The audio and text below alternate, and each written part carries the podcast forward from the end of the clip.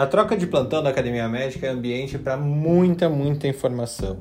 A gente fala sobre a saúde, a doença, os processos que fazem médicos evoluírem em âmbitos pessoais, científicos e profissionais, e não só médicos, assim como os outros profissionais da assistência, gestores e assim por diante. Aqui você fica muito bem informado com o que existe mais de mais importante que está acontecendo na saúde do Brasil e do mundo. Então venha conosco, venha comigo aqui para o Troca de Plantão da Academia Médica. Esse é o replay que você vai ter do dia de hoje, que aconteceu às seis e meia da manhã no Clubhouse. Bem-vindos a mais um Troca de Plantão da Academia Médica. Estamos aqui no nosso episódio número 32. Já cinco semanas fazendo, seis semanas fazendo o Troca de Plantão junto com vocês, junto com todo mundo que participa aqui junto conosco. E nossos fiéis titulares aqui, Felipe Proasca, Marileia Assis, De Débora Yumi, que eu nunca sei se eu chamo de Débora Fukino ou Débora Yumi, eu não sei qual que ela prefere, ou Fukino Yumi, numa dessa. É que Débora Yumi é nome, né? Fukino é sobrenome. Ah, Yumi é nome! É. Ah, não sabia, pensava que era sobrenome. Meu, meu conhecimento. Não, é engraçado de... porque uma galera que conhece algumas japonesas fala assim: Nossa, eu conheço uma parente sua, Yumi. Mas é a mesma coisa que se, se algum brasileiro fosse lá pro Japão, a menina chamasse Ana Paula, falou, ah, conheci uma Paula, sou parente. É tipo Ana no troca de plantão, né? De vez em quando a gente tem é. infestação de Ana. No Japão tem infestação de Yumi.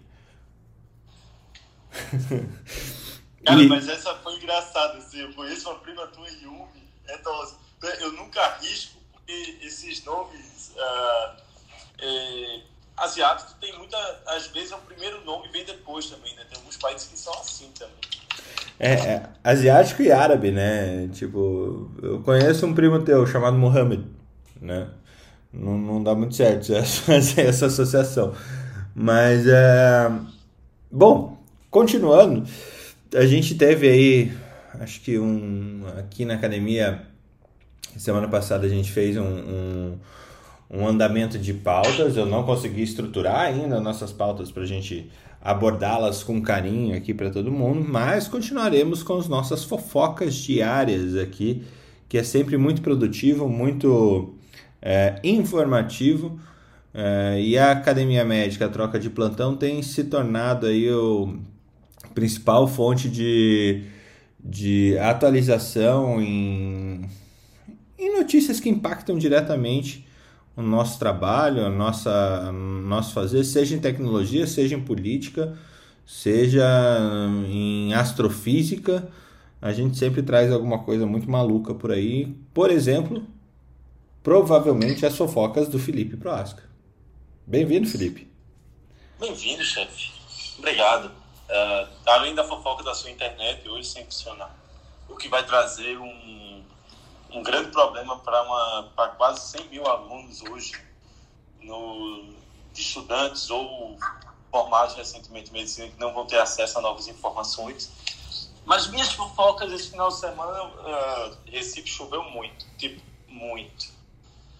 Você não está entendendo o que significa muito. Alagou tudo e, para ter uma ideia, tivemos pelo menos oito UTIs desativadas ou porque o teto desativou, ou porque teve curto-circuito, ou porque a água invadiu, ou porque aconteceu algo. Né? Juntando público e privado que a gente tem a notícia desse final de semana. Hoje o sol apareceu, mas não está com cara de que vai ficar muito tempo, não. Está cheio de nuvem aqui, deve continuar a animação aqui pelo Pernambuco com relação a isso. O que é ruim porque Recife tem um problema de saneamento básico muito grave, 49% da população não tem, e é época de leptospirose, né? E leptospirose a gente tem todo ano. Lá nós temos uma UTI Pavaio, que é a forma mais grave da leptospirose, mas essa UTI se transformou em Covid. Ou seja, Vaio deve matar mais esse ano. Se você estiver em Recife e tiver muita água, não bote o pezinho na água.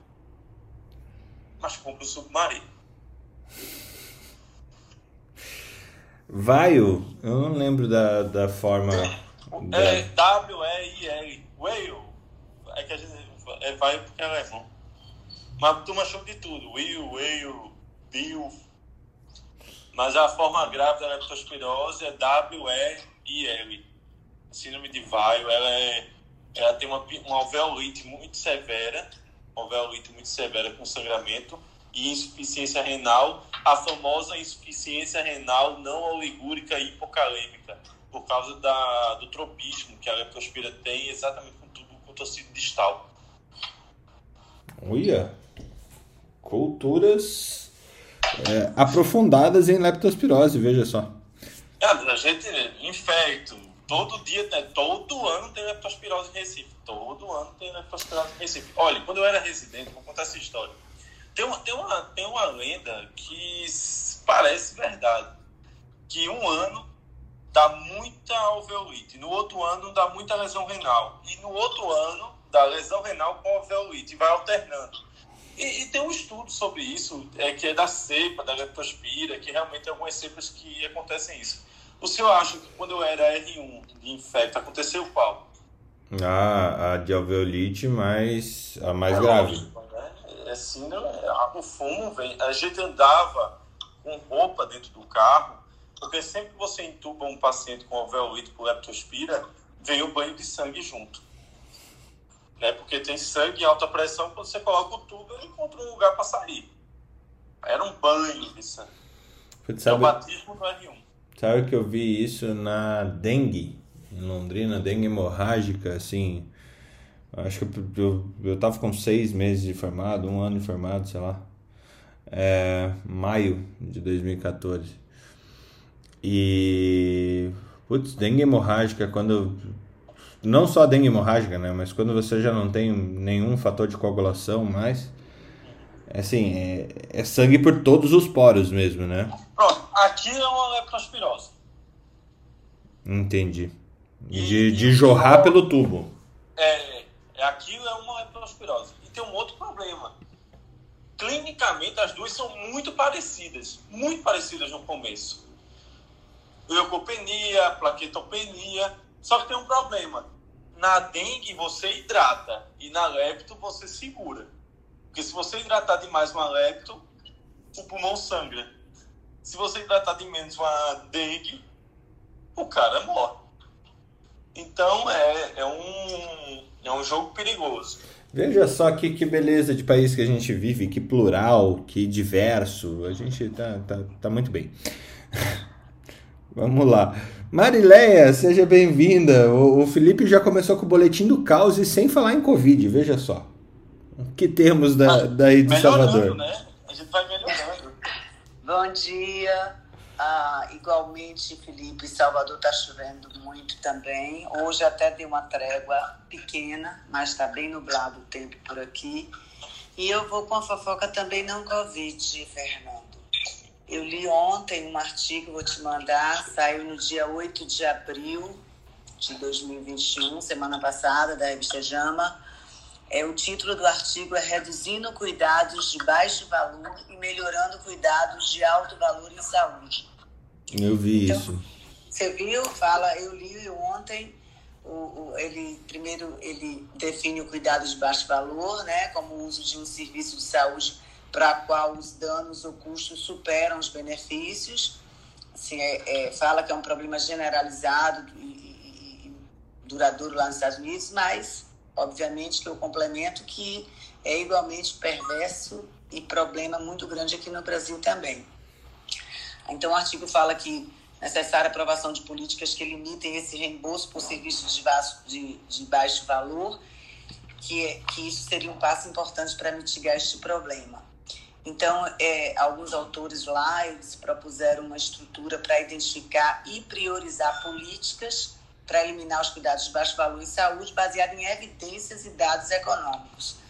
No entanto, o desafio que eles colocam é a transição de um modelo de cuidados de saúde que priorize valor sobre volume, porque hoje o que a gente tem é um sistema que prioriza volume, como a gente conhece como fee for service. Uhum. E mais que essa transição vai exigir um equilíbrio das formulações de políticas de cima para baixo, top-down, e, e é, um equilíbrio com abordagem de braços para cima, voltado para exatamente mudança de cultura, né? Então, a gente vai precisar mudar cultura se a gente quer, de fato, é, é, é, é gerar um cuidado de alto valor. E que, que fala mais. Ah, eles botaram alguns exemplos que eu achei interessante. Um, um, um estudo feito em Alberta, né, lá no Canadá, entre 2012 e 2015, onde 30% dos 194 beneficiários receberam, é, ou seja, maiores que 75 anos, receberam pelo menos um de cada dez serviços desnecessários. Como aí ele cita que os serviços que eles mensuraram foram exames de imagem para carótida, deve ser dupla de carótida, e o mapeamento, o screen de câncer cervical. Então, ah, fala de um outro estudo, mas aí já nos Estados Unidos, que, que mudanças no modelo é, é, é, orçamentário dos hospitais em 2014 não esteve relacionada a uma redução de overuse é, nos 19 serviços. Eles mediram através do índice, o que significa que a, a mudar apenas modelos de remuneração não significa que você vai deixar de ter o overuse, tá? Uhum. Então, o que mais que eles falaram? Ah, falaram de um outro estudo um, em, no sistema de saúde de veteranos, sistema americano, que identificou entre 5 a 21% de overuse em investigação através de radiologia para do lombar ou para cefaleia é, não complicados, né, os não complicados. E aí ele coloca, mas eu vou mandar esse artigo, tem também um, índice desenvolvido lá no John Hopkins, que também é, é um índice para estar tá mensurando essa, essa essa oferta de serviços de baixo valor, ele conclui que existem várias forças independentes dos fatores econômicos, que a gente não pode olhar só o fator econômico. E hoje a gente, no Brasil, a gente mede a qualidade dos serviços por questão econômica, só é, é, é de custos e não e não é, como deveria ser medido, que é através de ver se efetivamente aquele cuidado foi de alto valor. Então, é, precisa acontecer mudanças culturais, é, é, é, principalmente no sentido da gente medir o baixo valor em saúde, tá? Ele fala de alguns componentes para essas, para que a gente consiga fazer essa mudança. Então, primeiro é são quatro componentes que ele fala. Primeiro, medir, ou seja, criar um indicador que, que, que, que faça de forma tangível você identificar quem é, está prestando um serviço de baixo valor para que você possa fazer essa aferição e fazer ajustes e melhorias. Ele fala ah, o segundo componente, ele fala dos sistemas de saúde, fontes pagadoras, que devem colocar isso na sua rotina, esses, esses indicadores, como uma forma de trabalho também, de medir isso, e que, por, porque, pelo que eu falei, né, que até hoje a maior parte da medição de qualidade ela é feita, é, se baseia apenas no valor, Uh, um outro que ele fala, uh, as políticas elas devem estar alinhadas às motivações médicas de pacientes. Então ele fala muito desse lado uh, que não apenas focar economia financeira, a gente não pode ignorar os danos psicológicos e físicos que o baixo valor em saúde gera. E também eles colocam, ah, até como exemplo, achei interessante, eles colocam é, é, é, é danos que você pode gerar ao fazer uma colonoscopia de screening num paciente acima de 85 anos. E ele bota um outro exemplo que eu achei interessante, que é também realizar eletrocardiograma em pacientes que fizeram cirurgia, que vão fazer cirurgia de catarata. Tudo isso ele bota como danos econômicos e danos físicos. E ele conclui no quarto componente, que é essa abordagem de baixo para cima, que é você mudar a cultura, ver médico e paciente, é importante para você mitigar o tratamento de baixo valor, que são também a adoção de intervenções que foquem é, na base cognitiva, no conhecimento e atitude. Então, é bem interessante o artigo, eu vou passar para você. Aliás, você disse que já tem, né? Já, já tem, está aqui na minha. Então, eu achei muito legal e só para compartilhar com vocês um assunto fora do Covid, mas que a gente precisa demais trabalhar sobre ele, que é a oferta de serviços de valor aos nossos pacientes e Úrsula que o diga, né? Uh. Ok. Não, é, é super interessante isso, Marília. É até uma das empresas que eu sou advisor, é, a triagem. Bom dia, pessoal. Hoje eu também não vou falar muito de Covid. É, o que tem me chamado a atenção ao, ao, longo dos últimos dois anos, eu acho que a gente nunca comentou aqui, foi a bioimpressão em 3D de órgãos, né? E o que eu li, que eu achei super interessante, foi a questão de, de a grande dificuldade era com qual, entre aspas, né, tinta eles, eles iriam imprimir. Teve um congresso há dois anos atrás lá na USP, é, bem, bem pequenininho, assim, foi bem restrito, foi até ali na área do tchau, da telemedicina, da tecnologia, que eles bioimprimiram um coração. E um, um grande representante nosso é o menino, ele menino, quando eu conheci ele tinha 27 anos, o Gabriel ele é ótimo. Ele é ótimo. É, ele teve um crescimento na, em 2020 da, da, do laboratório dele super interessante e agora eles estão usando a biotina para bioimprimir. Então eu acho assim sensacional, acho que é um tema que a gente tem que falar mais. A história de vida dele é super interessante. Ele nasceu com uma cardiopatia que eu não me lembro o nome e ele ficou no HC ali os três primeiros meses de vida dele. E ele se formou no HC, então ele é uspiano. Ele, é muito legal conversar com ele. Ele é um menino muito 10. E agora eles usando a biotina, eu acho que tem tudo para decolar. Ele, ele mensura que em 10, 15 anos a gente vai ter órgãos bioimpressos, assim, para transplante. Muito, muito bacana. Débora, tem, tem um negócio muito legal, tem um, eu não lembro o nome, eu tô sem internet aqui, então não vou conseguir procurar agora. Mas é, quando eu comecei a academia médica em 2012, se eu não me engano, 2012 foi quando eu comecei a ver os primeiros órgãos é, impressos, né?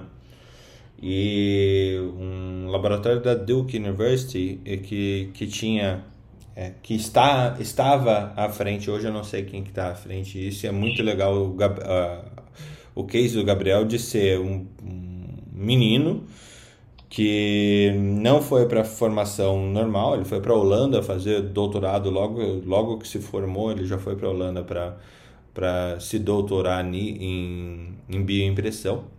Mas naquela época a gente já tinha é, rim muito, um rim muito rudimentar uh, que já produzia urina. Né? E rim é complexo pra caramba de você imprimir, de você fazer. As funções renais são muito complexas. Né?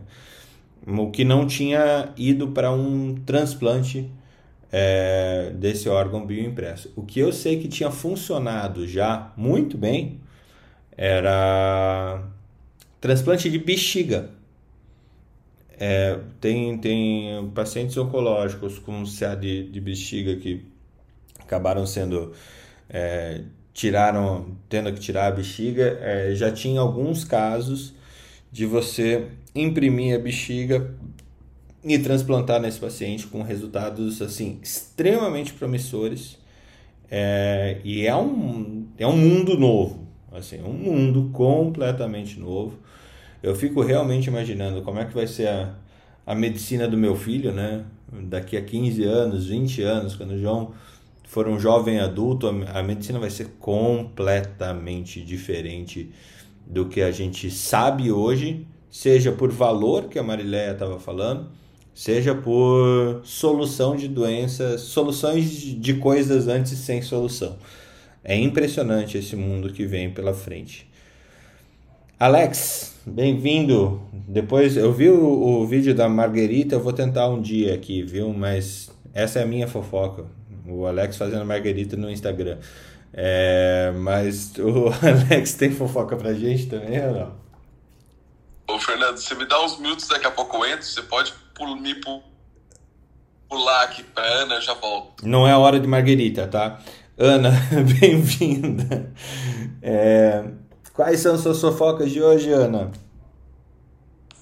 Bom dia, tudo bem? Primeira fofoca, as minhas são de Covid. É, primeira é um pré-print para o Lancet da Coronavac, mostrando que a eficácia da Coronavac pode aumentar se o intervalo for maior que 21 dias. Então, aumentar o intervalo entre a primeira e a segunda dose parece que leva a uma eficácia maior. Então, está sendo essa orientação é, atual. E a segunda, aí essa entra numa briga, né? Não está confirmado ainda que a vacina da Pfizer pode ser, ter uma proteção menor para a variante sul-africana. É, um, um, estudo em Israel mostrou que os, o, entre os pacientes que desenvolveram Covid após a vacinação, tinha uma proporção bem maior de pacientes com a variante sul-africana. Mas esse bem maior é um N muito pequeno, porque é uma variante é, que não é comum na, em Israel no momento. Então, eles mesmos, os autores, dizem que não é possível tomar nenhuma. É, ter nenhuma conclusão com base nesse número pelo N ser pequeno. Já a Pfizer se manifestou que testou em Israel, mentira, na África do Sul, e que na África do Sul eles encontraram é, nove casos entre o grupo com controle somente, que no grupo que estava testando a vacina, nenhum paciente desenvolveu Covid. E no grupo controle, nove casos somente, sendo que seis eram da variante sul-africana. Então, essa, essas são as notícias de hoje.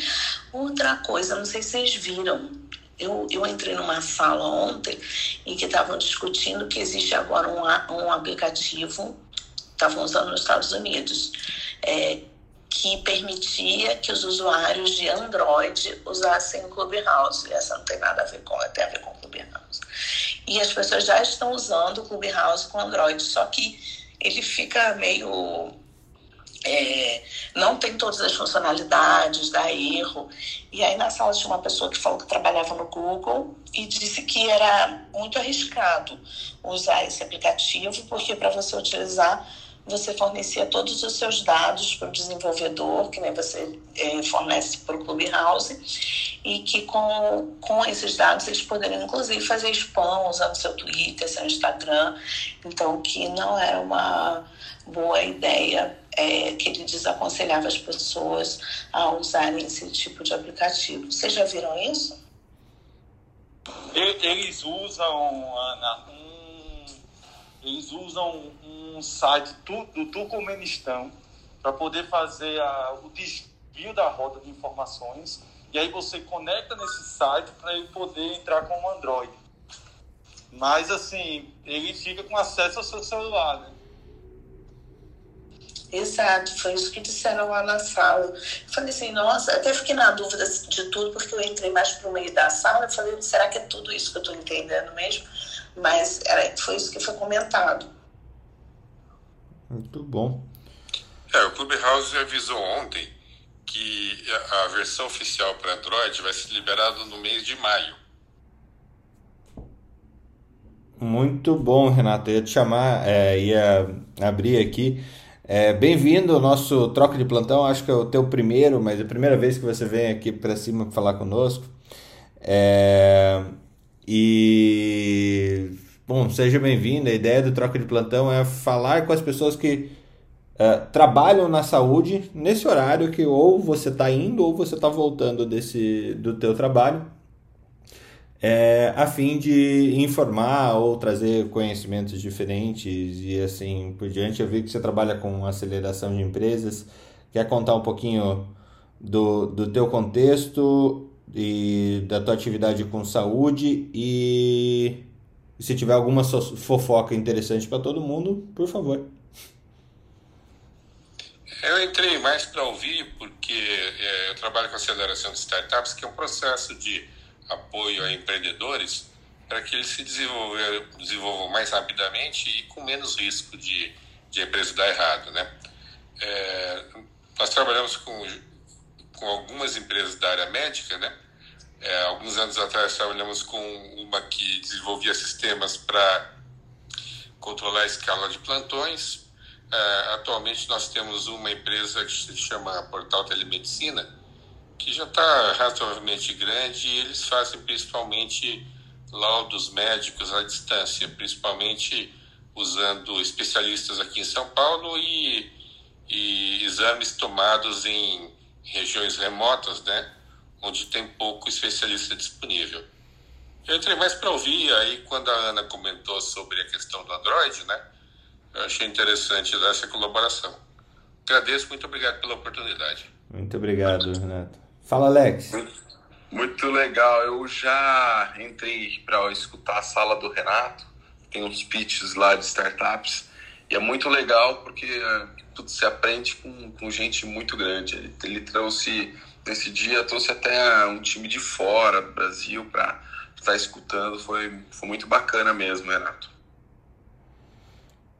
Muito obrigado, Alex. É, Clube House realmente está dando oportunidade de a gente conversar com brasileiros que estão em todos os horários. Nós tivemos a oportunidade de manter uma sala no ar durante mais de uma semana, a gente quis fazer a experiência, né? E o primeiro desafio foi fazer a sala rodar 24 horas, a gente conseguiu. Depois a gente quis manter a sala dois dias, e aí foi andando. Conseguimos fazer ela virar uma semana é, usando principalmente os brasileiros que estavam no Japão, né, no Oriente Médio, na Europa, nos Estados Unidos e aqui no Brasil. E aí a gente ficou é, no ar durante todos os fusos horários. Foi uma experiência muito interessante. Brasileiros de Anas a Yumis, né? Porque a nossa conversa começou em, em derivação de, de nome é, de origens diferentes. Aqui a Débora Yumi, eu fiquei sabendo que Yumi é parte do nome, não é sobrenome, veja só. Você sabia dessa, Alex? E traga suas fofocas de Sim, já sabia, já sabia, sim. Olha, eu tô, tô tentando me organizar aqui para abrir é, a, a, notícia aqui em dois dispositivos. Bem agora de manhã, meu Adobe pede uma senha, cara, para eu poder abrir o Reader, para ler PDF, vou tentar ver do celular. Mas eu acho que Então eu vou comentar do nome da Débora. Da qual o nosso colega. Ah, não. Ah, tá. Só para comentar do nome, então tá bom. Bem, eu já sabia, eu já sabia dessa questão do Yumi. Não sei se era isso que você. Não, era tuas, tuas notícias mesmo, mas a, a Ana pode trazer. A gente, eu falei de Ana e Yumi, porque, Renato, assim, a gente tem um pessoal que trabalha okay, lá. Não, eu ia falar que é comum mesmo entre é, descendentes japoneses que o segundo nome seja um nome japonês. Eu acho uma, um costume bem bonito. Então, todas as minhas amigas, em geral, japoneses, têm um nome brasileiro e um nome japonês. É comum. Muito bom. Eu, é, essa história de nome estrangeiro.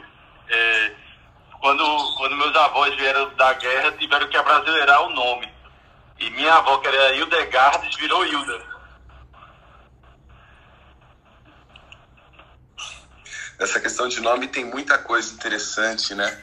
Eu vejo, eu, eu sou Buarque, e aí na história da chegada aqui também para o Brasil, o Buarque teve algumas questões aí. Antes do Buarque tem uma origem que vem dos holandeses lá de um general, né? E o sobrenome dele acabou virando nome no Brasil, né? O sobrenome, sobrenome desse general, que tem uma parte da que é o Nierhoff Vanderlei, porque o sobrenome nobre na Holanda é Van e na Alemanha é Von.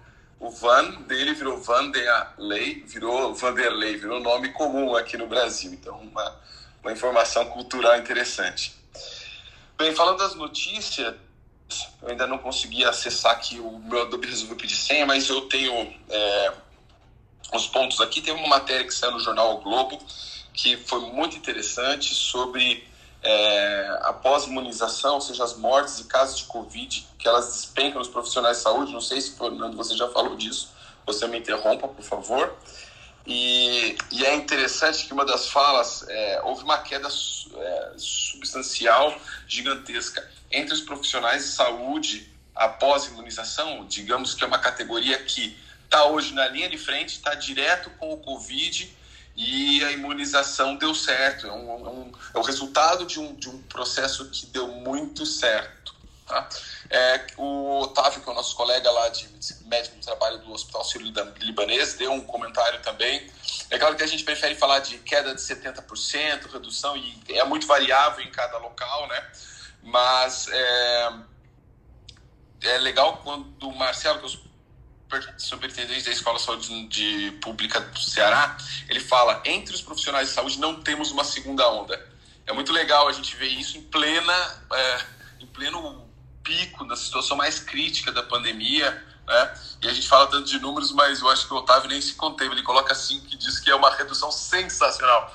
É o termo mais novo termo científico, mas é simplesmente porque a queda é tão, é tão expressiva e ela traz uma luz aí de, de mudança de, de roda é, é, na economia a partir do momento em que nós tivermos essa imunização, mesmo com todas as dificuldades, que eu acredito que seja muito boa. Claro que a gente tem ainda um pouco da mensagem do, do nosso colega uh, Felipe, que sempre traz mensagem, mensagem da morte, e que existem várias questões aí com relação a essas cepas e tudo mais, que devem ser consideradas aí para os próximos anos mas é, em tese é, era isso que eu queria trazer para vocês, né? E até só uma a título de curiosidade aqui, o Felipe, lembra do horóscopo, horóscopo Maia que eu estava devendo, né? É, o, o Felipe, no horóscopo Maia, ele tem uma predileção por assuntos da morte e do ocultismo, tá? Depois eu falo mais sobre o horóscopo dele, mas isso é só um detalhe que eu estou dando aqui uma, uma pista para vocês. Rapaz, eu estou acreditando mais no horóscopo maia do que no horóscopo que a gente usa aqui no Brasil. E olha que eu trabalhando com o Zodíaco, viu? Estou gostando disso aí, depois me fale mais sobre isso. Muito só dar um spoiler, hoje só dando um spoiler aqui. Muito bom, muito bom. É, coisas que eu queria ressaltar dessa primeira passada que a gente falou, acho que esse, esse artigo que a Marileia trouxe de é, reduzir, reduzir o número de, de intervenções é, de baixo valor é, e melhorar a de alto valor, é, tem algumas, também além do que ela falou, tem algumas. É, isso é bem fronteira do conhecimento sobre pagamento em saúde e resultado em saúde, né? E tem algumas questões aqui que eu acho que vale a pena a gente trazer, Marileia. É, essa questão do pessoal do iShon né, sobre prons e prains e como que, que as pessoas medem desfecho para medir valor em saúde. É, tem uma das startups que eu sou advisor, que é a Triagil, onde a gente está começando a mensurar isso a partir do usuário né? Então, qual é o resultado dentro do esperado para o usuário? Eu acho que o Eric Topol, desde que ele escreveu o The Patient Will See You Now, e isso foi em 2015, ele demonstra já naquela época, e eu acho que a gente está vendo cada vez mais, o, o fato de de que houve uma perda desse status de que o médico sabe tudo que deve ser feito para você. E o paciente, ele, ele não é uma questão de centralização no paciente, tá? Mas o paciente, ele deve ser totalmente considerado e ele é o dono, o real dono das, das decisões sobre a saúde dele e não mais o médico como sempre foi. Né? E isso é muito importante a gente abordar dessa forma, porque trata-se de uma mudança cultural abissal né? dentro da, da medicina como um todo, da saúde como um todo, não só da medicina, entre pagadores, entre recebedores, entre uh, fornecedores de serviços, colaboradores, insurance, o papel do hospital e assim por diante. É, mas é muito, muito legal viver essa mudança de, de um pagamento por serviço para um pagamento por performance. E aí é onde não se pede mais coisas inúteis, né? Eu ainda sou meio cético quanto a isso, mas vamos ver o que acontece nesse, nesse tempo todo, né?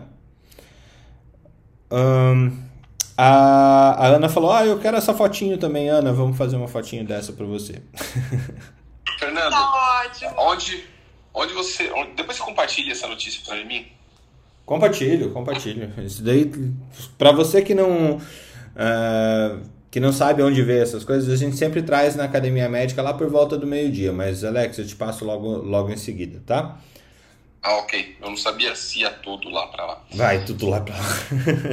a Bárbara que tá aqui, ela realmente tem feito um trabalho excepcional de levar esses blá blá blá todos que a gente traz aqui para dentro da academia médica. É...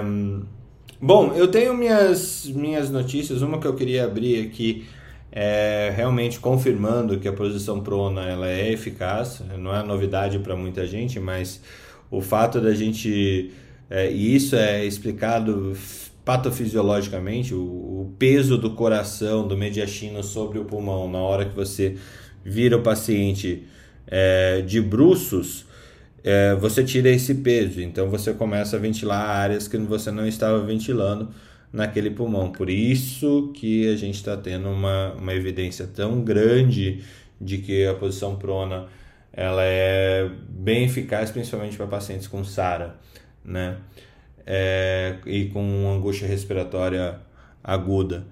E, e a gente viu isso assim, não é à toa que, que hoje numa UTI as pessoas estão é, de bruxo. É, e é muito difícil, assim, é novo, né? Prona é uma coisa que surgiu em 2013 que veio a público em 2013, só agora o Covid é, já vinha sendo utilizado em várias UTIs, mas é realmente bem complicado a, a organização do time para que você consiga fazer isso com qualidade, sem estubar o paciente acidentalmente, sem perder um acesso, sem e, e pensando em Covid, são pacientes muito é, grandes, né? São pacientes muitas vezes 90, 100, 120 quilos. Uma, uma médica amiga nossa, ela falou que o, mai, o maior que eles conseguiram pronar tinha 150 quilos, né? Eu não sei ali o Felipe e a Ana que estão mais na, na, na, no hospital. 230 aqui. Oi? 230? 230? É, a gente fez uma prona de 230 com o cara em duas camas cara com 230 quilos em duas camas e teve uma parada cardíaca empronado. Então é uma história longa para contar. Mas conseguiram reanimar de alguma maneira? Como... Reanimou. Fibrilou de, de costas e, e depois supinou para reanimar e voltou. Caramba. Nossa senhora. Vocês, vocês têm um guindaste na UTI, Felipe?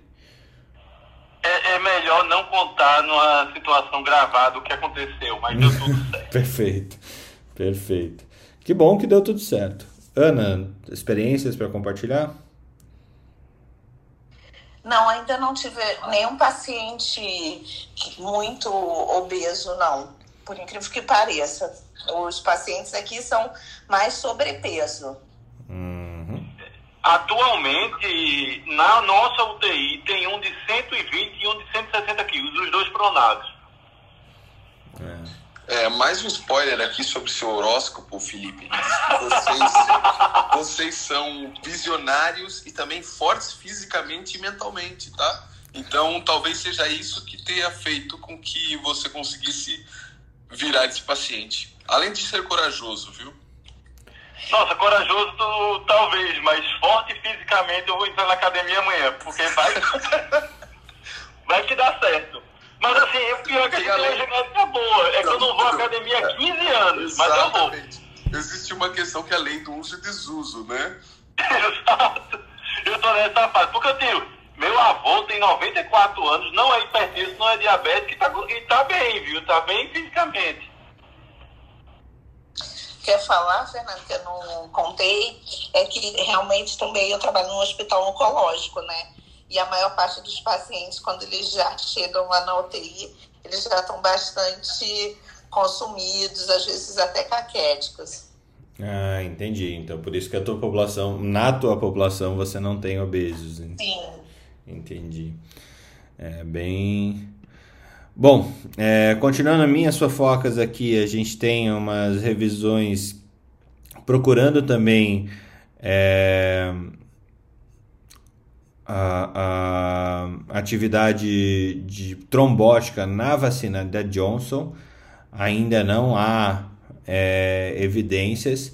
Assim como tem também o, o próprio reporte assim, da AstraZeneca, essa questão de formação de trombose em pacientes que toma, tomaram AstraZeneca, ela é muito, muito, muito, muito rara. Né? E que eu fico pensando assim, essa raridade toda, é, como o, o, o, ra, o, a gente tem a tendência de pensar que o raro é o normal. Eu lembro um professor é, que falava duas coisas. É, quando é, não era, tem uma frase que não é dele, né? Que é ao ouvir barulho de, de cascos é, de cascos pensar sempre em cavalo e não em zebras, né?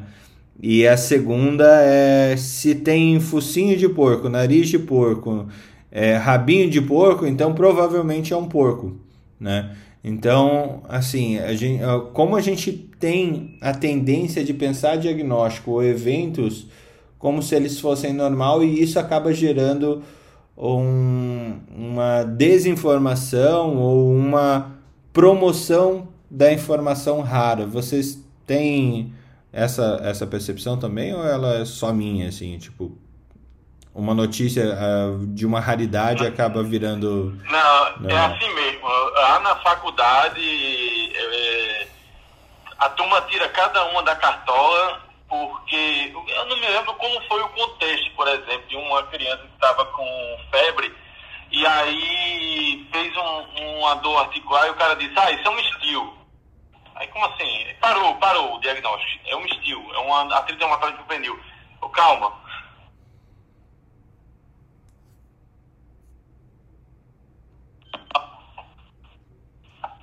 Isso é uma culpa da faculdade também. É muito bonito dar um diagnóstico raro. É muito bonito. Então é natural que você pense no diagnóstico raro para se destacar assim, a tomar olhar e dizer, putz, esse cara sabe o que é está falando. Quando, na verdade, se você quiser acertar, joga que é uma tuberculose, que provavelmente você está certo. Exatamente. É bem mais fácil ser tuberculose pela distribuição. Assim como está sendo tudo Covid, né? É, por, por causa da pandemia, obviamente, é mais fácil pensar, pensar em Covid do que, do que outras doenças. Tem notícia boa, é, tecnologicamente boa, e, mas num assunto que eu tenho zero conhecimento, porque eu não sabia que dava para fazer isso, é da gente ter um primeiro transplante de órgão vivo em pacientes Covid-19, transplante de pulmão. Vocês sabiam que dá para tra é, transplantar pulmão de doador vivo? Eu vi a notícia, Fernando, mas eu me surpreendi também, porque eu, não, eu, eu desconhecia essa história de doador vivo de pulmão pelo tamanho da morbidade, né? É até surpreendente, assim, eu desconheço, não sei se aqui no Brasil faz, é, mas eu fiquei bem surpreso, porque eu pelo menos desconhecia. Realmente, assim, é, é incrível. Demorou 11 horas a cirurgia foram utilizados 11 médicos para poder fazer a retirada e, e depois a, a, a o implante do órgão. É... Deixa eu ver se a nossa amiga da medicina do esporte está por aí. Eu, eu, sei que eu daria meus dois pulmões para minha filha, mas é, é surpreendente, assim. Eu, eu não, eu desconheço a morbidade que traria, né? Porque muita gente hoje em dia tem diminuído o, o transplante intervivo renal devido à queda da qualidade do, de vida do paciente doador com relação a só ter um órgão e também sabendo que o órgão que vai para o, o órgão doado para o receptor, ele tem um prazo, né? Ele não vai durar 80 anos, 60 anos. Então, hoje em dia, tem uma discussão legal sobre o doador renal intervivo. Existe a discussão, não estou condenando, tá? Eu acho que é uma modalidade que é super importante, que traz qualidade de vida eu estimulo essa modalidade, mas já existe uma discussão ética com relação a isso, tá? Mas é bem interessante essa questão do pulmão, porque é uma morbidade bem maior, só que no caso do pulmão não tem hemodiálise, né? Então, o, transplanta ou não transplanta. É bem, é bem peculiar essa situação. É, realmente bem interessante. Outra notícia que me chamou a atenção aqui do, do meu noticiário é, diário aqui, é uma questão de uh, dieta cetogênica reduz os sintomas de abstinência de álcool em humanos e ingestão de álcool em roedores. Uh, eu acho que a Marilé talvez nos ajude aqui por ser gastro. Uh, além da, da terapia medicamentosa em pacientes com, em uso de álcool, Marilé, vocês já viam essa questão de associar a controle da dieta ou uma dieta cetogênica de alguma forma dentro da terapia desses pacientes ou não? Oi, Fernando, desculpa, eu estou atendendo uma paciente aqui agora. Fica aí. Preste atenção que eu boto como se fosse um rádio aqui do meu lado, eu estou atendendo uma paciente, mas eu não vi nada não, tá? Tá bom. Ótimo. É, os corpos cetônicos, eles têm uma ação estimulante no sistema nervoso central, produzem uma sensação de euforia, de bem-estar. Então, por isso que o paciente, depois que ele entra em cetose, ele começa a se sentir melhor, dá uma sensação até de invencibilidade, de alegria. Então, isso daí pode estar associado a esse efeito de melhorar os efeitos deletérios da abstinência. É quase uma ação serotoninérgica, Ana. Por isso todo gordinho é feliz. Não, não. Ao contrário. É porque, na verdade, é, a ação dele é para proteger, porque você está num evento né, de fome. Você está passando por um evento em que você não tem acesso à comida. Então, você, nas primeiras 24 horas, fica desesperado por comida, 48 horas, até 72 horas. Mas depois disso, é como se o seu corpo dissesse: não vai ter mais comida, não precisa entrar nesse desespero, porque a gente agora vai entrar no modo sobrevivência. Entendi. Uh, olha só, na Nature tem uma coisa muito legal. Um guia para o plano S a iniciativa de acesso aberto é, na publicação científica. Né? Então, a Nature está capitaneando aqui um, um trabalho para é, buscar a remoção do pagamento para, para remover é, para remover o pagamento para acesso aos trabalhos completos.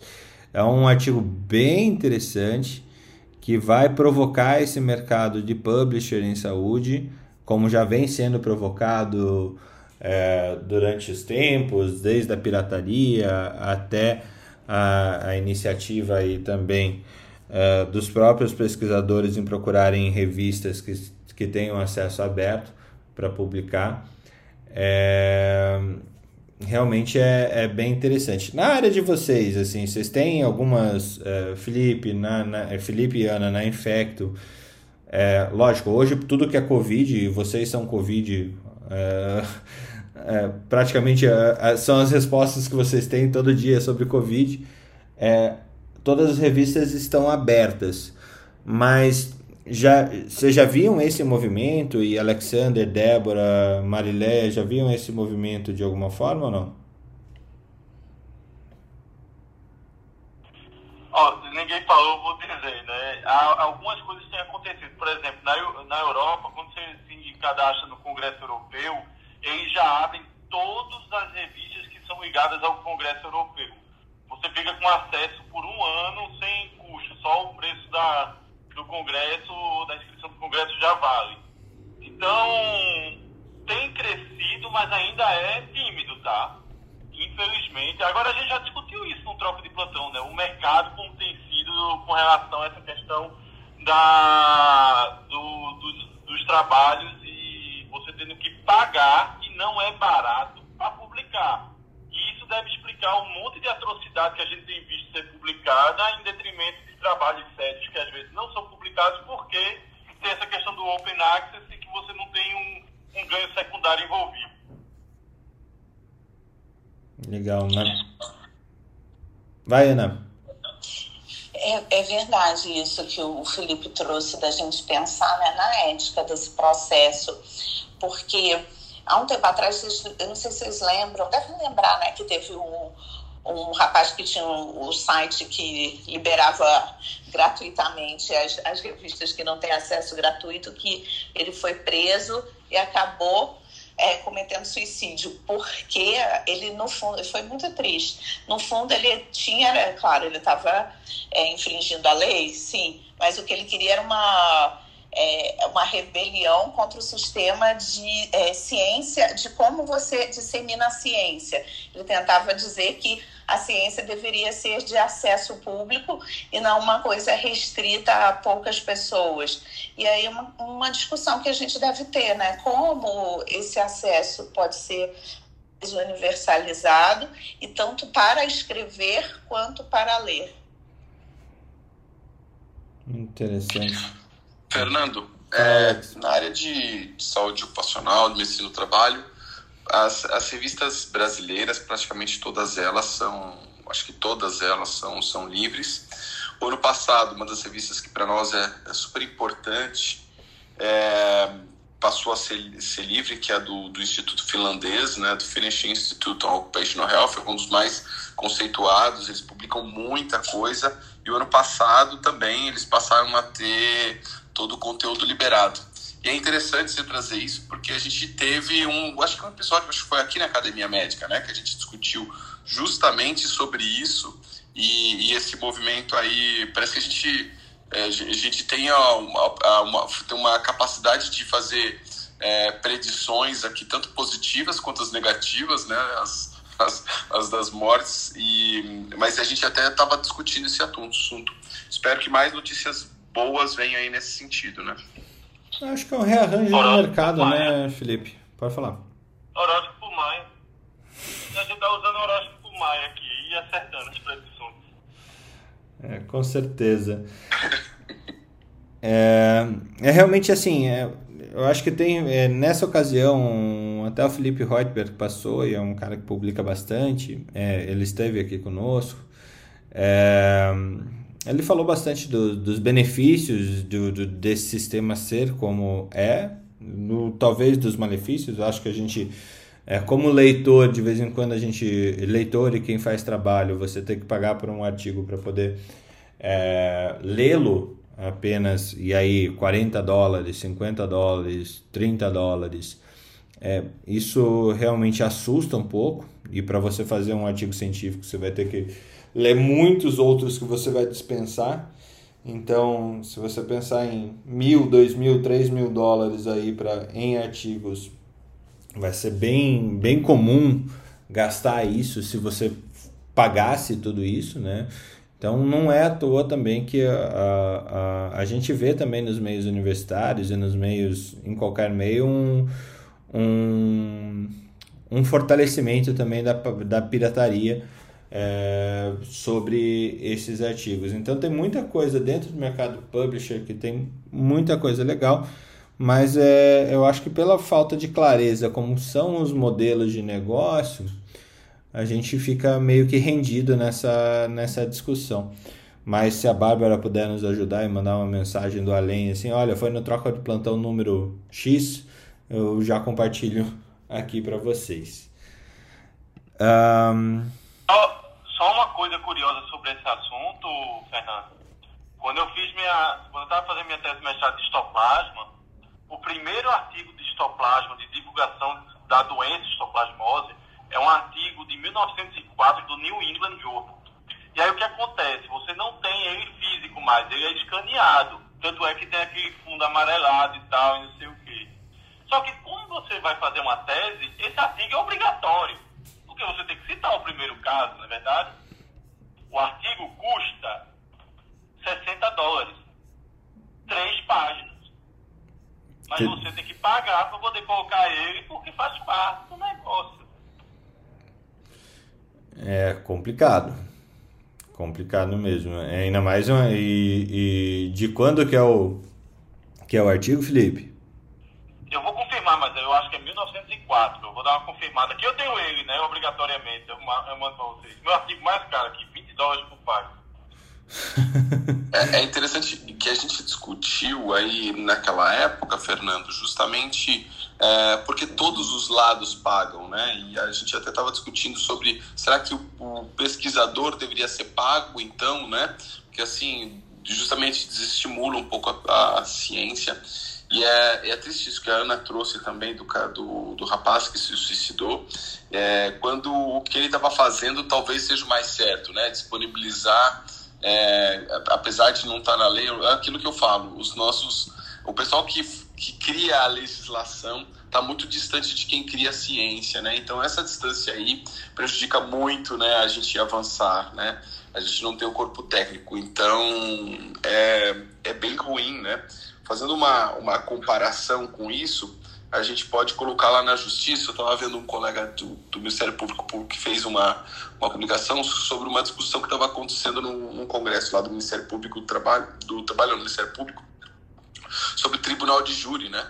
E às vezes é, no tribunal de júri acontece a absolvição de pessoas que são criminosas, justamente porque existe uma questão de, é, de, de de, de proximidade, de criar, é, como é que chama o termo aqui? É, criar um, uma ligação, vamos lá, uma empatia maior com o criminoso do que com a pessoa que foi é, vítima, por exemplo, né? É, então, tudo isso ah, tem a ver até no nosso contexto político, né? Às vezes as pessoas criam uma empatia, e no Brasil isso é muito comum, por, às vezes nem por pessoas que são, já estou até mudando um pouco de assunto, mas por, por pessoas que nem sempre são os melhores gestores, digamos, né? E aí a gente tem um, um, um é que eu fico muito revoltado com essas condições, né? É, de escolhas e leva sempre a gente está muito distante da ciência é, e, e, isso é ruim para a gente mudar o futuro isso passa a ser muito lento né e às vezes a gente até dá passos atrás né para trás né mas é, eu acho que a, múltipla cobrança, né? O, o, as revistas científicas elas cobram do usuário final e, e cobram de quem produz, então é, é, é, um processo ruim, né? Eu acho que muito mercadológico e precisa ser mudado, precisa ser repensado mesmo. É, eu ainda estou procurando qual que foi é, a questão, qual que foi ou troca de plantão que a gente discutiu isso, mas o debate é... foi excelente, né? Foi, foi super bom, Incrível. porque é, tinha um artigo que tinha saído recentemente sobre essa questão das revistas pagarem os pesquisadores para terem é, para publicarem, né? Mas realmente é, ainda é muito muito incipiente isso. É uma, é uma discussão que está no começo, mas eu acho que sempre é uma discussão que já existe há muito tempo também. É... Lógico, para um sistema. Eu. Pode falar, Eu, eu acho que a academia. Desculpa ter interrompido, eu pensei que você tinha concluído, mas eu acho que nós devemos começar a trabalhar, fazer periódicos, né? Com, sem ter essa questão da, da monetização, para poder mostrar resultados, que tem bons trabalhos por aí, que não são publicados por um detalhe ínfimo ou com a necessidade da pessoa em mostrar trabalho, enquanto tem muito trabalho ruim que é publicado que é pago. Então, eh, a faculdade aqui, por exemplo, abriu um, um periódico próprio. É lógico que ela é tendenciosa a publicar os trabalhos dos seus alunos dos seus, e dos seus professores. Mas, assim, quem vai mostrar isso é o mercado. Se eles começarem a publicar coisa boa, todo mundo vai atrás de lá para ver, porque é acesso aberto, entendeu? Tem que tirar aquela ideia que só é bom porque paga. Que não é verdade. O que é bom você acessa, você vai atrás. Tem aquele cara que posta toda terça-feira, que você sabe que é bom, e toda terça-feira você abre porque sabe que vai ter uma coisa boa ali. A mesma coisa vai acontecer com os periódicos. Mas o que não pode é a gente ter primeiro essa sensação de vira-latismo, né? De que se você não paga, é porque se é, se é de graça é ruim você paga é bom. E não é bem assim. Tem muito estudo ruim no New England, mas é uma excelente revista. Muito bom. É, aqui na academia, há muito tempo a gente tem tentado fazer, Felipe, uma maneira de levar luz às publicações nunca lidas, né? Então, uma, uma das ideias que a gente teve aqui é realmente publique seu TCC na academia médica, publique seu mestrado na academia médica, publique o, o paper que você fez na academia médica. Mesmo que esteja em base de dados que não, não vai aferir é, fator de impacto ou coisa parecida, a gente levar luz aos estudos que as pessoas fizeram e elas é, buscam fazer isso com, com maior condição. É, dentro, no, elas fazem isso no mais alto grau de, é, de processo mesmo. É o processo que ela está tá aplicando para se desenvolver dentro da ciência, e esse é o resultado. E eu acho triste você olhar bibliotecas de faculdades, ou mesmo que sejam bibliotecas virtuais trabalhos, monografias e coisas gigantescas que foram escritas e que foram lidas por, sei lá, menos de que duas dezenas de pessoas. É, então, se você tem um TCC ou alguma coisa aqui para publicar na Academia Médica, é, para levar até o teu TCC original, publicar resenha, publicar, é, como a gente sempre está aberto para isso e realmente é um, uma busca é, constante já nesses nove anos de história. Essa semana ainda, hoje é dia 12, então semana que vem a gente faz nossos nove anos de vida aqui na Academia Médica. A gente está preparando trocas de plantão especiais por causa disso. E, e tem sido muito, muito bom esse trabalho todo. Agora, a última fofoca aí, pra gente. O Felipe saiu, mas pra gente fofocar mesmo é, e abrindo para um tema que a gente pode falar amanhã específico, é, sobre o, o caso da cirurgia plástica que é, e o TikTok, né? A gente já, já vinha falando. Nossa senhora, não foi. A gente já vinha falando na academia, acho que desde o ano passado que eu trouxe pela primeira vez um texto que eu escrevi chamado A TikTokização da Medicina. É, mas na verdade é, é, a TikTokização do mundo, né? E, e é impressionante como as, as pessoas perdem o, o, o lastro, né? Elas perdem o, o referencial. É, que, que aberta aqui, quem viu o caso, é, realmente, comentários, dúvidas, o que é que explique melhor? O que, que vocês acham disso, Ana? Você que abriu o microfone antes. Ah, então, no grupo de médicas que a gente tem aqui em São José, tinha algumas que é, frequentaram a faculdade com ela. Então, ela daí? Não, acho que ela fez é, Rio Preto, Samerco, e estavam é, comentando isso, que conheciam os, é, ela e o marido. E aí já tinham postado os vídeos, aí estava todo mundo meio espantado. Mas acho que o problema é justo que, na verdade, não é por fazer o TikTok, né? Porque ela está a, a, a, ela tá sendo chamada pelo CRM porque ela tem mostra partes de corpos humanos, quando ela mostra aquele pedaço de, de abdômen, quando ela mostra a gordura da, da lipoaspiração. Então, por isso que ela está sendo chamada. Entendi.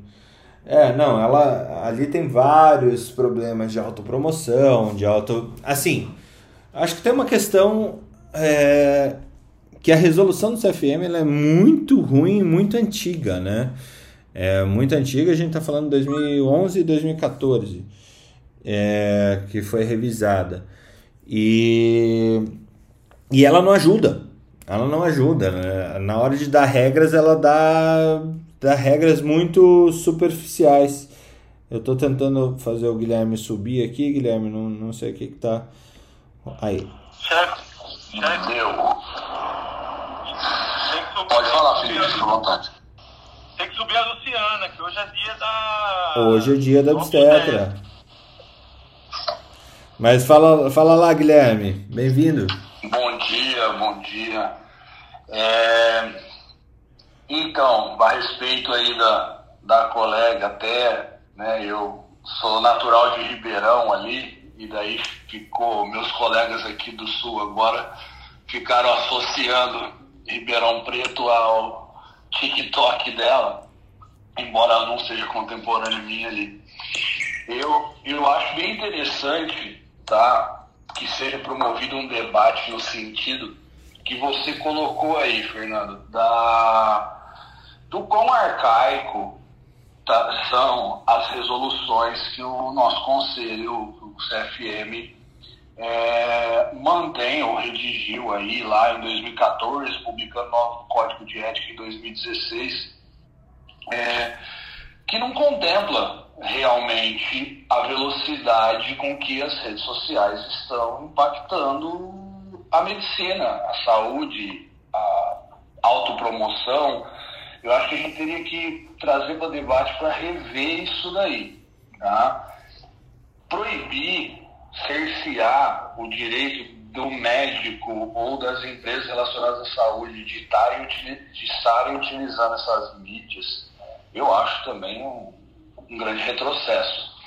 É, claro que eu também não consigo entender ah, o que leva a um profissional formar né, uma notícia ou uma propaganda tão sensacionalista e com, né, sem pudor nenhum. Isso eu também discordo. Mas eu acho que cabe aí também a gente rever como que a gente vai usar essa rede social. Ela tem um potencial muito grande para levar instrução, levar conhecimento e gerar acesso a pessoas que não adiantam. Hoje é diferente, tem muitas pessoas que não vão pegar um livro ou não vou pegar uma revista especializada para aprender nada sobre a própria saúde.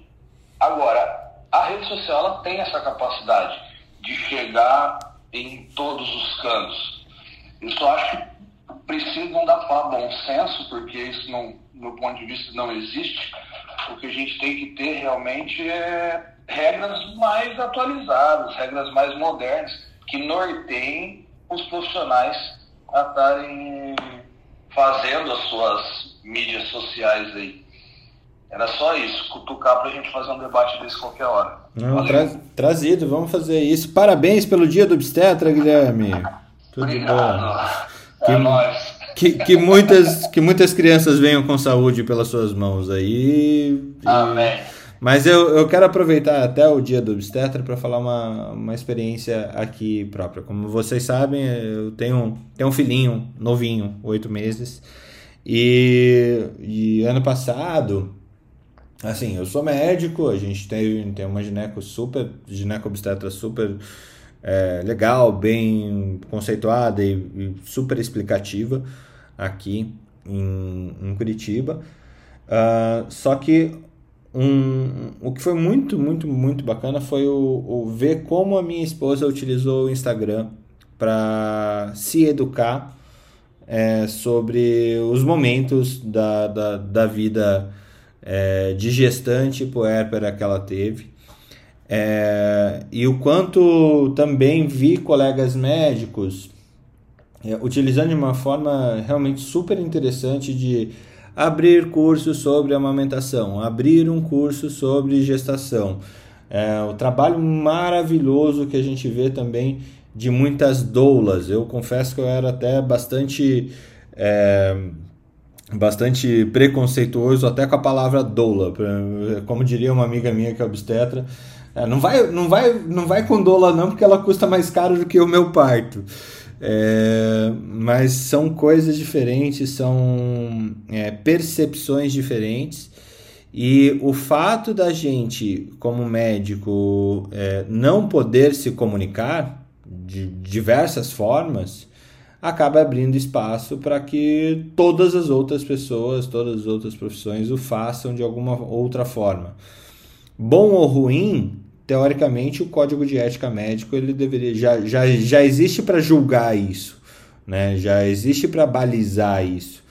Então é, é super interessante. Só que assim, ao mesmo tempo as Kodamis, que são as divisões dos CRMs e do CFM, elas não têm capacidade para avaliar tudo que está acontecendo. Então, gosto, vejo que a gente pode fazer isso, Guilherme, com certeza, esse debate mais amplo sobre, é, sobre o, o, as resoluções e, e um novo mundo, a forma de comunicar do médico, o que, que a gente tem para desenvolver. Sou, sou bem. É, gosto bastante desse assunto. Vamos, vamos conversar e vamos traçar um caminho para fazer um, um debate realmente robusto e que não seja aquela, a, aquela putaria de que é o, o, o, o alguns promotores de mídia social para médicos e que você vai cobrar mais caro no teu consultório, blá blá blá, que também é assustador ver o quanto médicos acabam sendo seduzidos por promessas de melhoria de, do número de pacientes por, por formas erradas de se comunicar. Exato, faça seu consultório performar um milhão por cento com apenas 10 postagens. É, não é por aí, né? Não é por aí. Valeu. Luciana, Mônica, sejam bem-vindas e parabéns para vocês. Temos. Como é que. Conta um pouquinho de vocês três que entraram por último, como que é essa vida de, de obstetra e quais são os desafios que vocês veem aí? Se der para eleger um desafio para os próximos anos da obstetrícia, o que, que vocês veem aí na frente de vocês, Luciana? Fernando, obrigada pelo convite, obrigada pelo parabéns. Ser obstetra nessa época de doula não, não é fácil. Eu vou falar que hoje todos os infectos, pneumos, tudo que estão passando com todas essas postagens falando de tratamento precoce, todo mundo entende de medicina, eu acho que é um pouco o que nós obstetras passamos há alguns anos com muitas postagens de pessoas não médicas que podem falar e muitas vezes falando que nós médicos somos pessoas terríveis e maldosas porque cortamos ou fazemos coisas terríveis. Então, eu vou falar que eu tenho na minha equipe, eu, ela não gosta de ser chamada de doula, porque ela é uma enfermeira obstetra muito competente, que fez, além de fazer enfermagem, fez pós em obstetrícia e depois fez um curso de amamentação e ela está na minha equipe. Eu gosto muito de parto normal. Eu tive dois, meus filhos nasceram de parto normal. Então, quero deixar claro o quanto eu gosto de fazer uh, parto normal. A Mônica é minha sócia, ela não gosta desse nome parto normal, ela fala que é parto vaginal. Depois eu quero que ela explique um pouquinho sobre isso. E ela também fala um pouquinho de doula, o que eu acho também interessante a, a maneira dela pensar. Mas o que eu acho é, é isso. Às vezes as pessoas podem falar muito mais na internet do que nós médicos, porque o CRM não nos permite que falemos. E isso eu acho que é complicado, porque a gente perde a oportunidade de dar boas informações. Eu uso muito o meu Instagram há muitos anos. Aliás, eu sou da época do Orkut, lá de trás, sou meio velhinha. E acho que tem uma maneira eu falo que é elegante de usar as redes sociais. Eu acho que a gente pode dar informação, sim. Eu acho que a gente não pode passar do ponto, mesmo porque a gente, no nosso consultório, não é o número de seguidores. E sim são pacientes. E aquilo que passa do ponto, você pode perder paciente. Então, eu acho que uh, existe uma forma bacana de usar a rede social.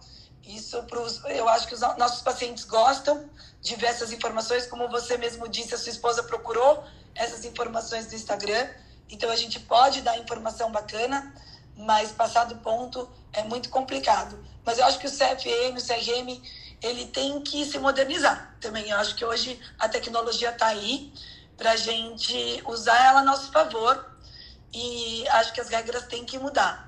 Tanto estamos, estamos aqui no Clubhouse, essa sala que eu participo toda manhã é super bacana, né? Então, eu acho que tem coisas que tem que mudar. Acho que a Úrsula deu essa proposta na sexta-feira de falar sobre marketing médico. Eu acho que é uma sala bacana. Fernando, obrigada aí pelo carinho. Mas eu amo fazer obstetrícia, apesar de tudo. Apesar de tudo, trazer vida é sempre muito legal, né, Lu? É eu digo que é a especialidade mais bacana, é a única que você vai para o hospital feliz. Eu ia feliz para minha, minhas os meus plantões de urgência e emergência, só que eu gostava do paciente grave morrendo Essa é isso que eu ia falar, só que os seus pacientes não iam na mesma felicidade. Exato. Bem-vinda, Mônica. O é. que, que é essa obstetrícia para você e o que, que é a obstetrícia que vem por aí? Nossa, gente, bom dia, viu? Olha, a sala já é incrível, eu adoro participar, mas além disso, eu acordei um pouquinho atrapalhada aqui hoje com a questão de provas de criança na escola, não estava nem lembrando que hoje era dia da obstetra. Obrigada pelos parabéns, obrigada por me lembrarem disso. É, muito bacana aí o carinho de vocês. Uh, o que, que é obstetrícia para mim? Fernando, eu sou uma pessoa que eu resolvi fazer obstetrícia, eu sempre conto essa história, tá até lá no meu Instagram, para quem quiser ver, por conta da obstetra que fez meu parto, que eu passei a vida inteira ouvindo a minha mãe falar dele. E eu acho que, não desmerecendo, pelo amor de Deus, não interpretem assim as demais especialidades, mas assim como você acabou de falar da obstetra da sua esposa, é, o obstetra é sempre aquele médico que participa de um momento tão feliz que ele acaba ficando para sempre no coração do paciente. Eu acho isso muito bacana e acho isso muito recompensador. Eu adoro obstetrícia. É, agora, pegando um pouquinho aí o gancho da rede social, é, eu acho importante que ela exista, eu acho importante que as regras se modernizem, é, porque foi exatamente o que ela falou: se a gente não fala, alguém fala no nosso lugar. E independente de quem fale no nosso lugar, nem sempre, o meu questionamento é que nem sempre as informações de quem fala no nosso lugar são as melhores. Então, hoje você, já há algum tempo na obstetrícia, você vê alguns pontos que são importantes, mas às vezes não são os prioritários, sendo colocados como prioritários, como, por exemplo, via de parto, né? O que a Lu estava falando, que eu não gosto do nome de parto normal, eu gosto do nome do parto vaginal. É, porque apesar muito de gostar de parto vaginal, às vezes nem sempre ele é a melhor escolha para aquela determinada paciente, para aquele determinado bebê. Então, é o que eu falo, o parto normal, ele pode, deve ser normal, mas ele também pode ter suas complicações, assim como o parto cirúrgico. Então, tem coisas que precisam ser priorizadas como a saúde da mãe e do bebê a, acima da via de parto. Isso não quer dizer que eu acho que tem que ser um parto ou outro, eu acho que as coisas são individualizadas. E às vezes a gente vê pessoas que não têm esse entendimento, né, falando no nosso lugar. Acho que cabe aos nossos conselhos colocarem regras claras, né, porque o problema não é a gente falar, o problema, como sempre em tudo, é a falta do bom senso. E aí, quando falta bom senso, precisam existir regras e talvez punições e talvez uh, vigilância para que também a nossa classe não perca a nossa credibilidade, né? Que é uma coisa importante também. Mas enfim, é um papo longo isso aí. É, não, vamos, vamos organizar certinho para ter esse, esse papo aqui. E também queria deixar o, o, os parabéns. Primeiro, o Guilherme, é, se quiser abrir o que, que ele acha, como que vai ser essa obstetrícia do futuro. E também deixar o parabéns aqui para Ana e para o Felipe, é, porque dia 11 foi dia do infectologista. É, e esses profissionais bem. É, eu falei que eu ia ter uma sala hoje de obstetrícia infectológica ou infectologia obstétrica. É, acabou não, não indo por esse caminho. Mas realmente, parabéns, Guilherme. Guilherme, o que, que, que você vê aí nesse futuro da obstetrícia? Daí passo para a Ana e para o Felipe, para a gente fechar. Eu, eu vejo muito semelhante ao que elas colocaram aí, tá? A gente pode e deve não mais é, tratar o paciente em frente à simetria de conhecimento, né? Porque o conhecimento ele está aí e eu acho a impossibilidade de a gente estar tá falando, né, abertamente, com alcance do pessoal, é o que gerou, sim, isso de. Foi muito bem colocado que os infectos e os pneumos estão sentindo hoje, é o que a gente sente há alguns anos. Todo mundo entende de parto, menos o médico, né? O médico é o, é o cara que quer fazer o contrário, o mal para o paciente, cortando, fazendo dor ou alguma coisa desse tipo. Então eu vejo ah, o rumo da nossa especialidade é tratando o paciente como o protagonista mesmo do, daquele momento, né? Trazendo a nossa paciente para decidir junto com a gente. Eu gosto de falar muito na primeira consulta de pré-natal minha, sempre é uma que eu é, uso bastante do tempo, né, uma consultinha diferente, exatamente para explicar o básico. Olha, a gente não está aqui como médico para escolher como vai ser seu parto. Eu estou aqui para te orientar e te dar as opções do que é mais do que é menos arriscado. E vamos junto, né? Nisso daí. E graças a Deus são quase 14 anos e aprendendo todo dia tem melhorando, melhorando cada vez mais. É, e é assim que eu vejo a obstetrícia. Eu acho que eu vejo sim a, o protagonismo do, da paciente e o médico não mais querendo ser o dono da verdade ou direcionar tudo, mas empoderar o paciente de conhecimento. E para isso a gente até alcança. Muito bom. Ana, parabéns também pelo dia da Infecto, como além de estar tá sendo exigida mais do que o normal, é, que já são muito exigidas, né? Mas como que você vê esse exercício da Infecto e os caminhos que, que, que, que a profissão vem de, demonstrando? Ah, eu acho que é uma, a medicina é assim em geral, né? A gente tem que estar sempre se renovando e aprendendo. Mas a impressão que eu tenho é que é muito rápido na infecto, porque o, o, os patógenos com os quais a gente lida são muito rápidos. Então, eles mudam muito rapidamente. A gente está sempre tendo que correr atrás de novos é, estudos, novos aprendizados. Mas eu sempre gostei disso, de, de estudar os bichinhos desde nova. Então, não tinha como eu ter escolhido outra coisa. Eu realmente tinha grande interesse por esses seres que coabitam o nosso corpo. Então, eu acho que fazer infectologia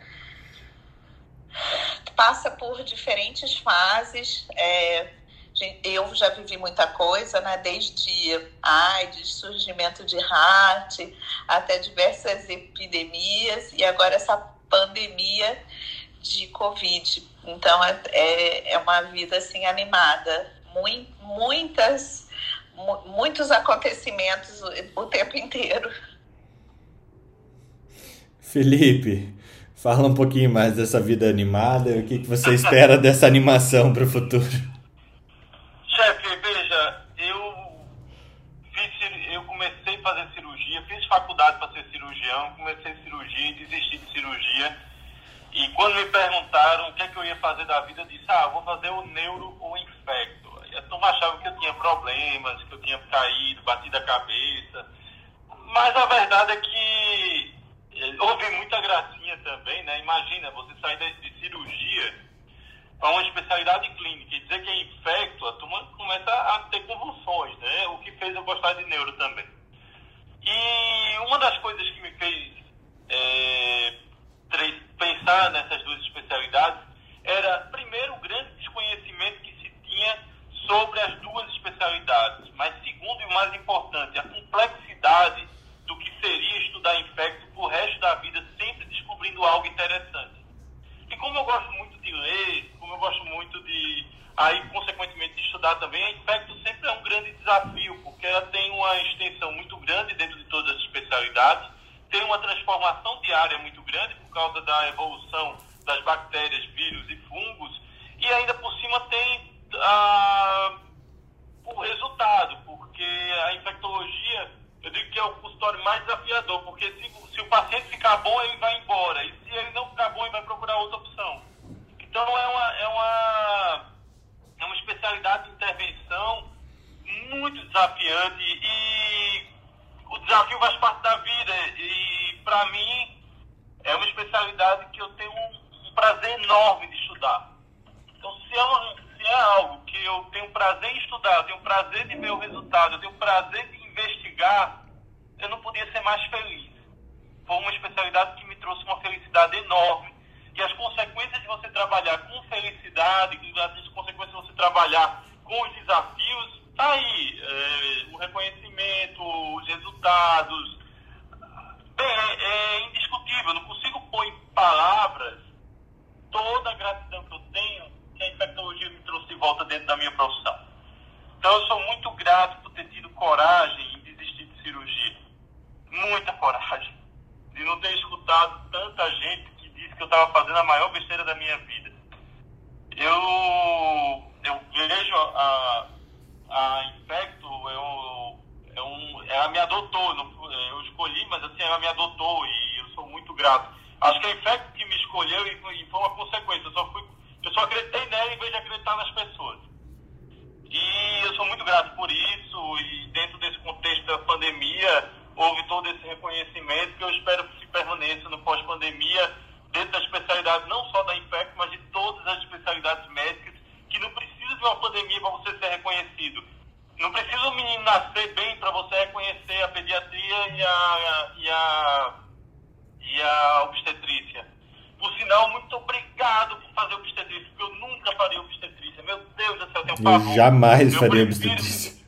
Nossa, eu prefiro, eu tenho isso, eu dizia no SAMU, eu prefiro dois pacientes baleados ao mesmo tempo do que um, do que um trabalho de parto dentro da ambulância. Deus me livre. Graças a Deus, tem Quando alguém diz, eu vou fazer obstetrícia, graças a Deus, um parto a menos que eu fazer na minha vida. Então façam obstetrícia, pelo amor de Deus, façam e façam bem, né? Porque, nossa, é, você vai trabalhar feliz, mas no dia que dá errado é assustador, né? É assim, abafador. Não tenho, não tenho condições de trabalhar com obstetrícia, me livre. Pediatria talvez, talvez, mas é mentira, também não faria. Mas eu falo talvez porque obstetrícia de jeito nenhum. Muito bom. Muito bom. Ô, Felipe, quando eu falei da felicidade, a felicidade do paciente ir para o hospital para ter um filho. Mas eu concordo com você, obstetrícia, e por isso eu acho a seriedade quando você fala faço parto e faço parto bem feito. Quando dá errado, é terrível. E é verdade, a gente tem duas vidas na nossa mão, a gente tem uma responsabilidade enorme para colocar essa criança no mundo. Isso não é brincadeira. Então, por isso, Fernando, quando você falou das doulas, e, e não quero generalizar porque eu, eu estaria sendo injusta, mas tem muita gente falando na internet muita coisa extremamente complicada e que pode colocar em risco a vida de muitas crianças e muitas mães. E elas não são responsáveis por ninguém, porque não existe nenhum conselho que as regem, porque elas não têm uma formação. Ela, o, curso de doula dura um final de semana. E isso me preocupa muito. E, e quando eu comecei a falar lá atrás na internet, foi para tentar fazer um contraponto uh, usando informações, dados, uh, para a gente fazer realmente a coisa direito, porque me preocupava. E eu falo que era difícil, que vocês infectos, Felipe e Ana, estão sentindo na pele hoje com a história do Covid, é o que a gente sentiu há muitos anos, e, e, e, isso deu muito errado. Então, a gente viu muitas pacientes tendo complicações no parto por ouvirem esse tipo de pessoa. E, e foi muito triste para nós obstetras a gente ver isso. Então, por isso que eu estou fazendo esse, esse contraponto uh, de. E quando eu falei da felicidade, Felipe, é das mães irem para o hospital felizes, tá? Porque nem todos os obstetras também fazem obstetrícia com amor, porque é uma disponibilidade enorme da nossa vida para estar tá disponível para a vida da outra pessoa. Perfeito. Vamos trazer esse assunto amanhã já para não deixar morrer.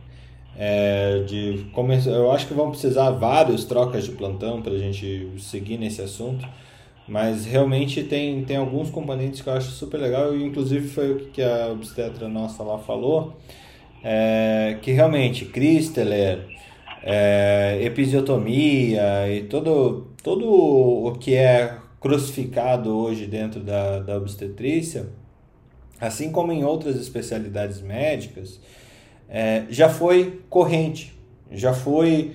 É, não é corrente porque você, todo mundo é mal e a gente quer é, subir em cima da paciente ou cortar a vagina da paciente, é, o períneo da paciente. Não, não é, não é por isso. É porque a ciência até então ela tinha ido até ali, né? E a, a, a ciência falha à medida que ela, ela se torna falha à medida que ela evolui. É, é, é sempre assim. Não, não, sempre não dá para falar que é sempre, mas boa parte das vezes a prática anterior ela vai ficar sendo rechaçada, é, principalmente no momento em que todos os profissionais estão na curva de aprendizado. E essa curva de aprendizado de um, dentro de uma especialidade médica, para a classe inteira, ela é muito longa, porque você tem é, gaps generacionais gigantescos, assim, você tem profissionais de, que estão atuando há 50 anos como obstetras ou qualquer outra especialidade e pessoas que recém saíram da faculdade no alto da sua forma de pesquisa científica e ver o que está acontecendo. E ainda a opinião pública. Daí quando chega na opinião pública, ferrou. É, é, o, o que de fato eu acho que dá para a gente trazer aqui é que a gente tem uma opinião pública muito menos é, sensível aos especialistas e muito mais sensível aos uh, influencers. Mas isso eu quero deixar para a nossa troca de plantão de amanhã, número 33, é, para a gente discutir.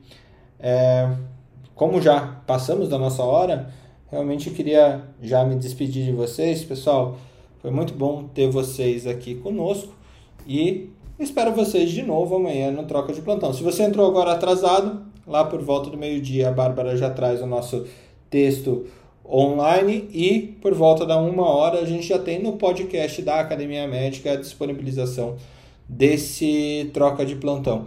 Um lembrete, estava me esquecendo. A gente iniciou um curso de de uh, Design Thinking para Saúde, um audiocurso e, e se vocês quiserem ouvir o primeiro, a primeira aula, é só ou ir lá no, no, no, no, no Spotify da Academia Médica ou entrar ali na Academia Médica, tem o play lá, vocês vão ouvir a primeira aula desse curso que eu acho que assim tá super especial no modelo de audiocurso que é, é inovador aí para a gente aqui da Academia Médica e para todo mundo que já tem ouvido e gostado, tá bom? Mariléia, Débora, Alexander, Ana, Felipe, Luciana e Mônica, seus bom dias. E é só falar, só falar que eu assisti a aula de a aula de lançamento da semana passada do curso e foi muito boa. Gostei muito, o Fernando. What the fuck is design na saúde? Foi, eu assisti com, a, com a, é, as, as duas é, designers lá falando, né? A Cláudia Grande e a Renata Henning. Elas são muito Sim. boas, muito boas mesmo. Bom dia, Ana. Aproveita que você abriu e já deixa o bom dia para a gente fechar esse troca. Vamos lá, bom dia. Bom dia, obrigado mais uma vez pela oportunidade de estar aqui com vocês. Sempre aprendo muito, adoro essa troca, faz o dia ficar mais é, emocionante. Como o Felipe já falou, a gente que é infecto adora novidade sempre e estudo. Então foi muito bom. E Queria aproveitar para convidar quem quiser. A gente tem uma sala de meditação às 8h55 da noite. Hoje tem, de segunda a sexta. Quem tiver disponibilidade, quiser relaxar no final do dia, fica o convite. Ótimo. Felipe, diga 33. 33. Amanhã é dia da broncofonia porque vai ser o episódio 33. É como o Alexandre disse, temos que trazer um pneu para cá. Mas, gente, eu adoro vocês, eu sou louco por vocês, vocês fazem meu dia mais feliz de manhã e por isso eu não tenho nem palavras para descrever. Obrigado. Muito bom. Mariléia, bom dia. Deve estar atendendo. Débora, bom dia. Não, bom dia. Agora eu não estou, não. Bom dia a todos, boa semana a todos. Fiquem com Deus e vamos aí com esperança que em dias melhores. Perfeito. Débora, bom dia. Bom dia, gente. É, também estou nessa pegada aí do Felipe e da Marileia, de dias melhores, de que eu adoro estar aqui com vocês. Uma coisa que eu queria reforçar e desejar curso de design que eu fiz dois pessoalmente. Eu levei um para a empresa que eu trabalho. Foi sensacional. A gente conseguiu mudar várias coisas assim na estrutura do desenho de programas de saúde, os meninos da TI ficaram enlouquecidos, assim, eles começaram a me olhar como não uma, não alfabeta na inovação, então foi, foi um fator de aproximação com a galera da TI, assim, da inovação foi muito bom. E eu gostei bastante. E o interessante é que a gente pode pausar e a gente pode. Eu preciso de algum parceiro, se alguém fizer e quiser ser parceiro comigo para a gente fazer os nossos desafios, porque tem, tem lições de casa e tem apoio acadêmico, elas conversam com a gente, dão suporte. Então, assim, de fato, foi um ganho fazer esse curso. Quem quiser ser minha dupla aí, eu tô super topando, já tô fazendo aí. Eu, eu faço esteira ouvindo, depois eu sento para estudar. É muito bom. Quem quiser ser meu parceiro aí, minha parceira, tô aberta aí para a gente poder construir um programa aí de saúde. Eu quero, Débora, você é sua parceira. Ah, então vamos fazer, Ana. Vamos. Eu já levei meditação até para os meus operadores lá Eu vou também. Ai, que bom! É muito legal. Obrigada e bom dia para vocês, gente. Bom, bom dia, dia, Débora. Obrigado pelos depoimentos. Alex, bom dia. Bom dia, Fernando. Tudo bem? Eu acho que para encerrar, espero que o CRM não proíba fazer receitas de margarita no Instagram, mas é, realmente esse assunto a gente precisa até trazer aqui com alguém é, para o debate mesmo. É super, super fundamental. Acho que a ideia de um pneu amanhã é legal, né? É um assunto super em voga também. É, e, bem, eu acho que hoje, para encerrar, hoje começa a campanha nacional de influenza, contra a influenza. É um assunto dos infectos aí, né?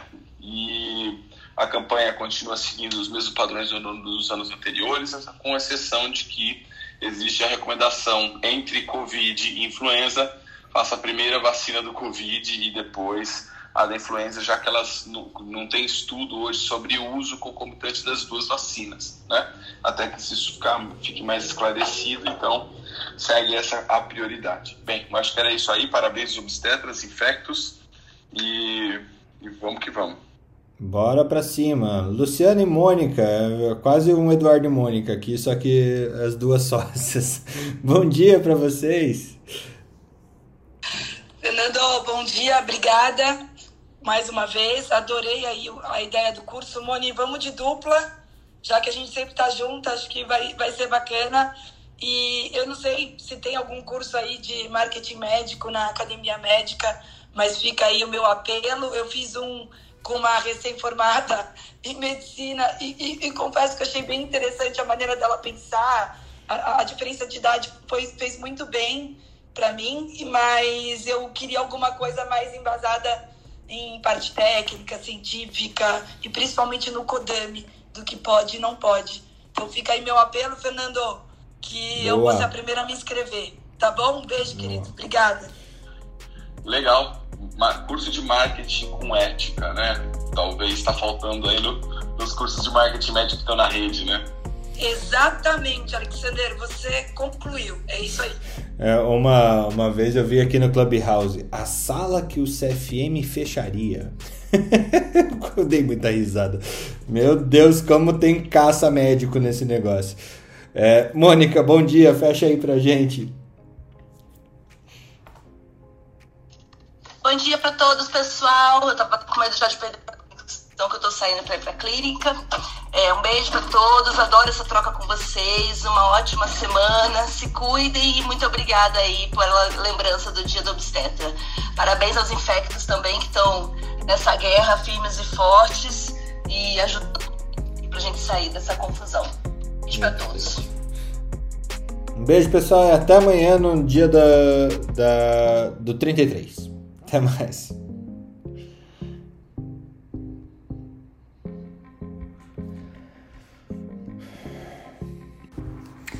Academia Médica. Bem-vindo à revolução do conhecimento em saúde.